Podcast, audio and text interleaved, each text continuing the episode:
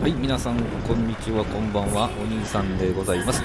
えー、ただいま阪神甲子園球場からお送りしておりまして、えー、今選抜大会の真っ最中でございます、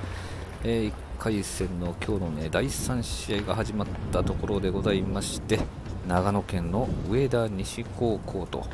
え広島県の広島新庄高校の最中でございます。1試合目はね和歌山代表の市立和歌山高校と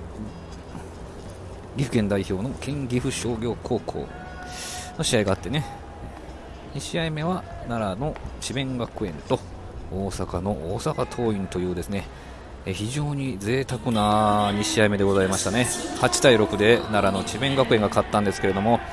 えー、秋の大会のね近畿大会の決勝戦がこの2校だったんですけどもまあ贅沢な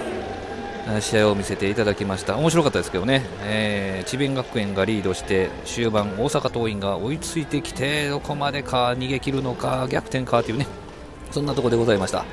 えー、今、皆さんもね、えー、音楽が聞こえているかもしれないですけどもこの選抜大会からですね応援団の生演奏吹奏楽とかのねブラスバンドとかの生演奏がなくなりまして事前に撮った録音を BGM で流すという風な形になっております。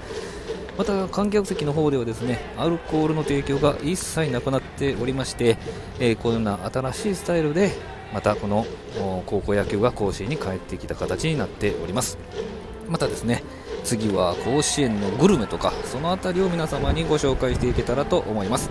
えー、この番組ではですね元バーテンダーのお兄さんが、え、お酒の話をしたりまた料理の話をしたり競馬一頭を実況したり、えー、たまにこういう番外編で、えー、野球の話もしたりもするそんな番組でございますのでぜひフォローしていただいてですね、えー、また次の配信を聞いていただけたらと思います。3分以内または3分台で終わらせる3ミニッツという配信を心がけておりますのでまたよろしくお願いいたします。では失礼いたします。